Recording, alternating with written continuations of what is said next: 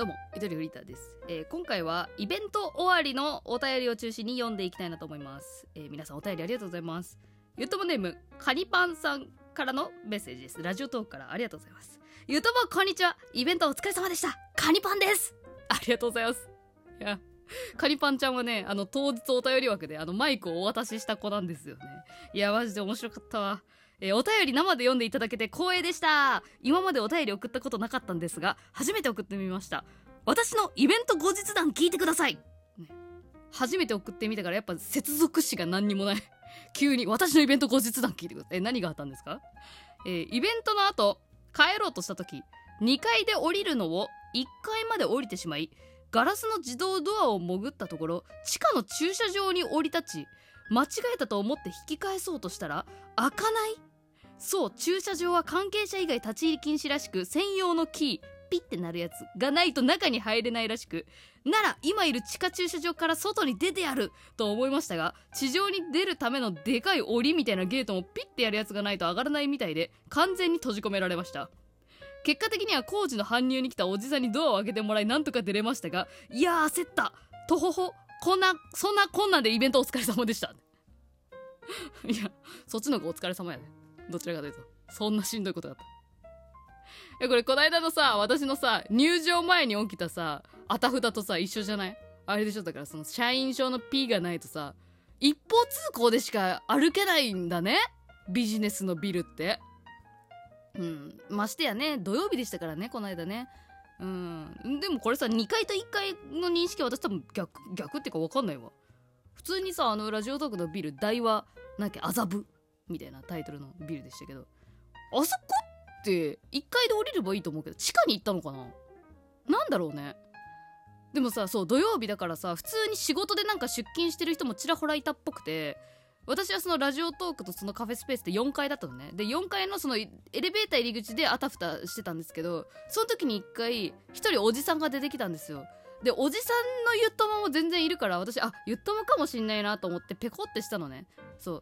この間の話だと最初の4人組ぐらいは無視したんだけど次のおじさんから会釈してもいいかなと思ってそのおじさんに会釈したの。でなんか「あえっとあえイイベントイベントですか?」みたいなさ。そう探り探り聞いたらさなんか「えああごめんなさい仕事です」みたいな「あえあなんかああれなんですか？あれなんですか?」みたいな「あなんか今やってるんですか?」なんか「えあそうなんですねそうなんですね」みたいなさ。いやあれさあれだわ。なんだかんだでその井上さんにそれではゆとりフリーダさんです。どうぞって言われるもう本当にあの30秒前ぐらいまでそのあのただただ仕事しに来たおじさんとちょっと喋った私そういや。あれすげえてんやわんやしたわ。あなんだゆともじゃないんかいみたいな。ね。あででそうそうそうそう。私ちょっとこの後ここ出るんでみたいな。あそうなんですかって結構関心をね関心してくれちゃってね。うん。さっさと言ってくれんかなって心の中でちょっと思ったんやけど。いやすいません。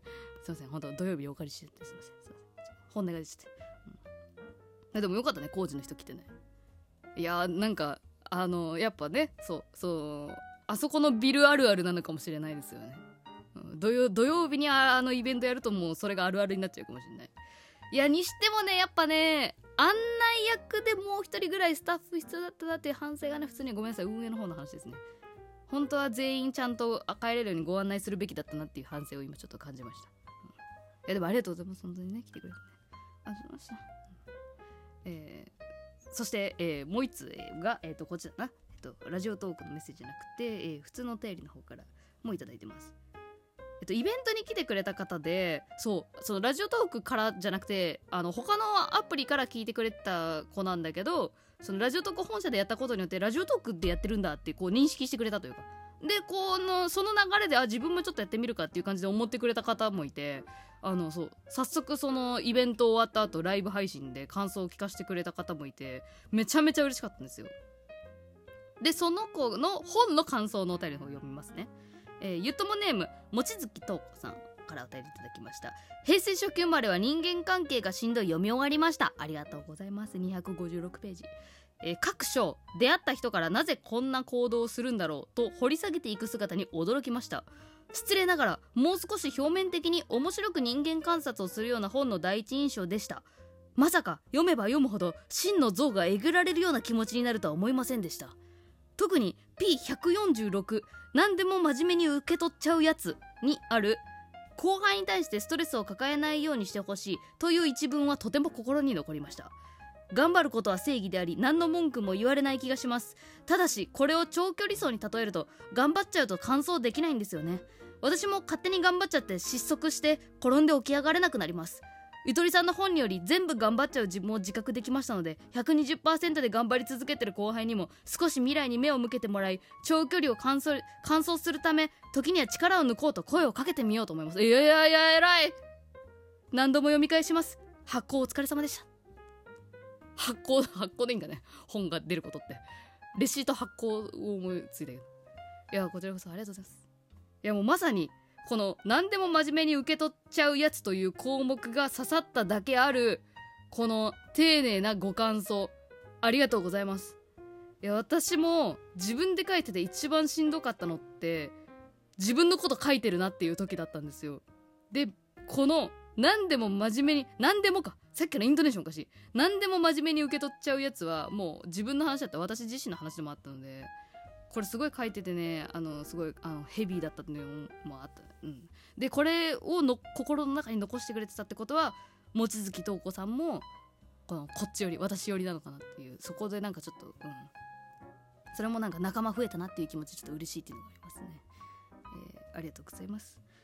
本当にねあのー、私もなんかその本を出させてもらうこの期間でもこの期間の中でもすごいいろいろ自分なりにいろいろなんだろう考えが変わっていっててそう書き始める前はもう全部全力でみたいな感じだったんだけどこう終わり頃にかけてはそのもちろん全力で臨むんだけどその何て言うのかな人とものづくりをするっていうことは自分だけで完結できないわけですよね。これ今今今もまだ全然改善できてないんですけど気にするようになったってだけね。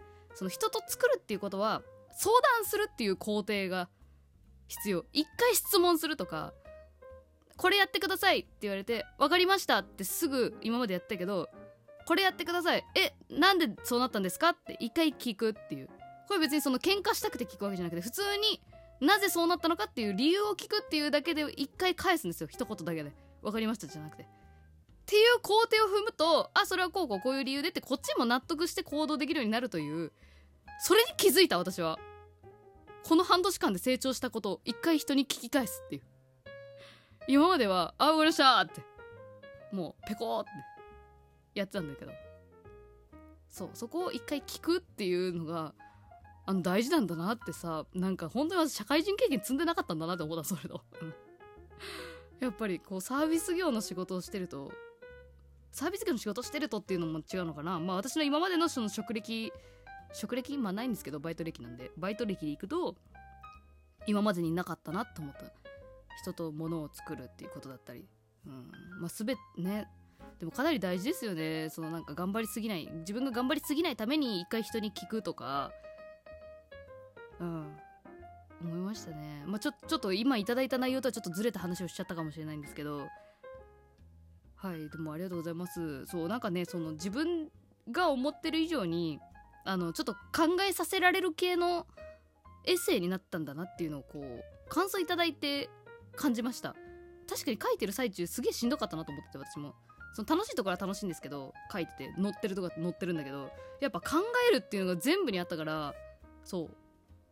そう書いててもしんどかったんでねそこの部分なんかなんだろう考えた量が結構多かったので割と真面目な本かもしれないですね。うん。本開いた瞬間あなんかいろんなでかいフォントとかあって楽しげかなってみんなをちょっと油断させてたと思うんですけど。確かに。もしかしたらそう。自分はこれかもって思い出すと割と打ってくるかもしれないですけどね。